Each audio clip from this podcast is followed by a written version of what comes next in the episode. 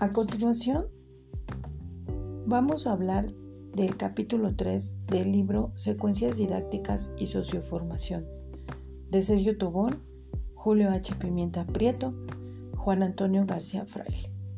Bien, la socioformación es una metodología, metodología general para planificar secuencias didácticas, lo que podemos aplicar en los diferentes niveles educativos. Es decir, podemos aplicarlos desde preescolar hasta un nivel superior como lo es el posgrado. Debemos considerar que la socioformación o la metodología es abierta y flexible, en donde podemos agregar aspectos de descripción del contexto, tanto dentro como fuera de la escuela, considerando los resultados de aprendizaje que queremos lograr. Al momento de realizar una secuencia didáctica, es importante que, la identifiquemos. Y la vamos a identificar con los siguientes aspectos. Título, nivel educativo, grado o bien el programa de formación, asignatura o módulo, bloque o bien la unidad de que se trate docente o docentes en el caso de que estemos trabajando colaborativamente entre profesores, la fecha de inicio y la fecha de término. Es importante establecer las fechas para que podamos manejar el proyecto y no se salga de nuestras manos. Siguiente punto de la secuencia didáctica son el establecimiento de las competencias. Las competencias no debemos confundirlas con las actitudes, valores, destrezas, conceptos u objetivos que utilizamos en otro tipo de metodología. Si no tenemos competencias, es mejor no utilizarlas. Pero si logramos identificarlas, podemos formar una o varias competencias de acuerdo al nivel de qué se trate, es decir, el nivel cognoscitivo de los alumnos. No es lo mismo crear una competencia para un alumno de preescolar que para un alumno de un nivel superior como lo es un estudiante de posgrado. Debemos identificar la competencia genérica para lograr competencias transversales, lo que hace que se vuelva un trabajo más sencillo. Porque si estamos trabajando a nivel primaria, obviamente somos un solo profesor. Y si creamos una competencia genérica, me va a servir para la materia que estoy trabajando. Y si creo competencias transversales, me servirá para las demás materias, como por ejemplo matemáticas, ciencias naturales, historia, etc obviamente atendiendo el proyecto del que se trate. Debemos poner atención en la redacción, procurando trabajar colaborativamente y, así podemos lograr planes de acción y poder lograrlos. El siguiente punto de una secuencia didáctica es el resultado del aprendizaje. Y esto se traduce en las metas concretas que debemos lograr como docentes si, deseamos usar esta metodología. Los resultados los podemos establecer de dos formas. Una, usando uno por cada saber, es decir, uno, el saber ser, saber hacer, saber conocer y saber convivir. Pero también me permite la metodología crear un solo resultado en donde englobe todos estos saberes. Cabe aclarar que no es lo mismo los aprendizajes que los saberes. Los aprendizajes los puedo utilizar en otro tipo de metodología, pero los en la socioformación, los saberes crean un conocimiento más integrador. Estos resultados tienen aspectos implícitos y explícitos que facilitan la evaluación de los alumnos. El siguiente aspecto a estudiar es el problema del contexto. El profesor debe establecer un problema. Este problema debe ser significativo para los alumnos. No importa el nivel educativo, puede ser desde preescolar hasta un nivel posgrado. El problema que se va a plantear debe crear interés en el alumno, ¿sí? Para que estos puedan colaborar. Debemos pensar en una situación, problema y en un contexto. Este contexto puede ser personal, familiar, social, político, deportivo, artístico, comunitario, etc y también puede crear necesidades, conflictos y dificultades, como puede ser temas desde la violencia, pobreza, corrupción, etc.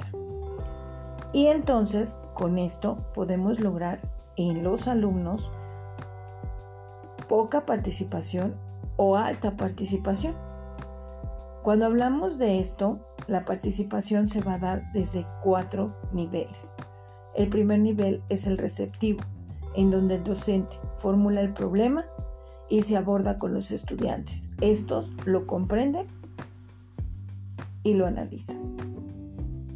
El nivel resolutivo, el docente formula el problema y los estudiantes, en base al problema creado, crean una mejora. Un nivel autónomo, en donde el profesor plantea el problema y el estudiante a través de investigación, indagación, exploración del tema, logra un mejor resultado. El siguiente nivel es el estratégico y este nivel es el más alto grado de participación en donde el problema no surge por parte del profesor, sino surge por parte de los alumnos. No hay un grado mejor o peor ya que depende de la asignatura qué nivel se pueda lograr. Hay asignaturas que no se prestan para lograr un nivel estratégico. Esto no depende de los alumnos, depende a veces, repito, del tipo de asignatura que se trate. Lo siguiente es la vinculación. ¿Qué quiere decir la vinculación? Bueno, la vinculación es lograr que el proyecto que estamos trabajando se vincule con otras asignaturas y puede ser lograda por un solo profesor, como en la primaria, o bien como varios profesores a partir de la secundaria. Y esto facilita la evaluación de los profesores y de las asignaturas. Las actividades. Las actividades que se llevan a cabo se dividen en dos actividades que requieren un apoyo con el docente y actividades de carácter autónomo. Los momentos de la secuencia. El proceso. Eh, durante el proceso de la secuencia vamos a tener una entrada, es decir, cómo vamos a iniciar con el problema. El desarrollo, que es la participación de los alumnos. Y la socialización, es decir, el alumno va a dar a conocer sus resultados. Fases de un proyecto socioformativo. Presentación del proyecto. Análisis de los saberes previos, es decir, el conocimiento que ya tiene el alumno antes de haberle presentado el proyecto. Por ejemplo, puedo hablarle a un alumno de primaria de qué es la generación de basura. Y él tiene un conocimiento previo, el cual va a explicar. La gestión del conocimiento. El alumno va a, a, través de ese conocimiento adquirido, va a gestionarlo, va a ejemplificarlo. La contextualización y el diagnóstico. La aplicación y la socialización. ¿Cuáles son las estrategias didácticas que podemos utilizar? proyectos socioformativos, aprendizaje, aprendizaje basado en problemas, estudios de caso, cartografía conceptual, V, socioformativa, aprender sirviendo a la comunidad, trabajo colaborativo, aprendizaje con mapas, juegos de reto para desarrollar valores, juegos vivenciales para desarrollar y fortalecer valores y estrategia MADFA. Busca que los estudiantes mejoren su actuación y obtengan resultados de aprendizaje altos a través de sus logros y áreas de oportunidad. Las estrategias van a variar de cada profesor. Él decide cuál es la que va a utilizar.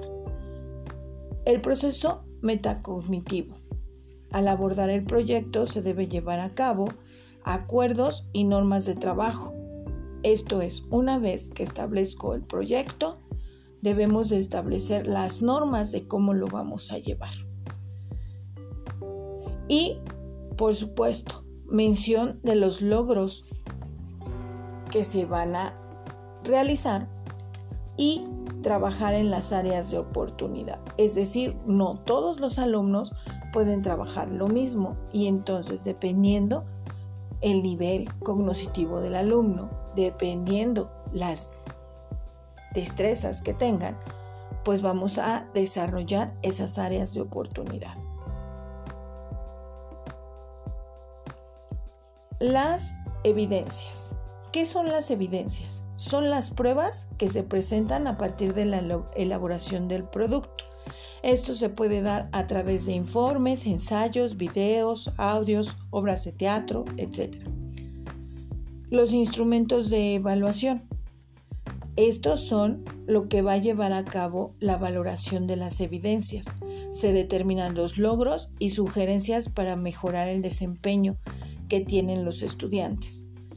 Es importante recordar que no se contempla una evaluación final, sino una evaluación constante desde el inicio, desarrollo y cierre. Los instrumentos pueden ser registros de observación, listas de cotejo o rúbricas. Las evidencias se pueden pedir por cada instrumento que se, se indica la evidencia a evaluar. La ponderación. La ponderación es el instrumento que vamos a aplicar para crear una evaluación cuantitativa. Se determina una ponderación de la evidencia y esta se vincula con el grado de dificultad, dependiendo lo que el alumno logre. Los indicadores y criterios señalan los elementos puntuales que determinan el desempeño de los estudiantes. Por último, la retroalimentación es, la labor más importante del profesor. Debe retroalimentar a sus alumnos para que sus alumnos sepan en dónde se equivocaron o si lo hicieron bien o lo hicieron mal y así saber cuáles son las áreas de oportunidad que tienen y cuáles son las áreas de mejoras que deben realizar. Por último, los recursos. Los recursos es la identificación que vamos a utilizar de acuerdo a la institución de que se trate. Lo más importante es que debe haber coherencia en las actividades de aprendizaje, los recursos y los procesos de evaluación. Por nuestra parte es todo. Si este audio lo realizamos Maya, Mirna, Sandra Esquivel, Wendy y Nadia. Muchas gracias por su atención.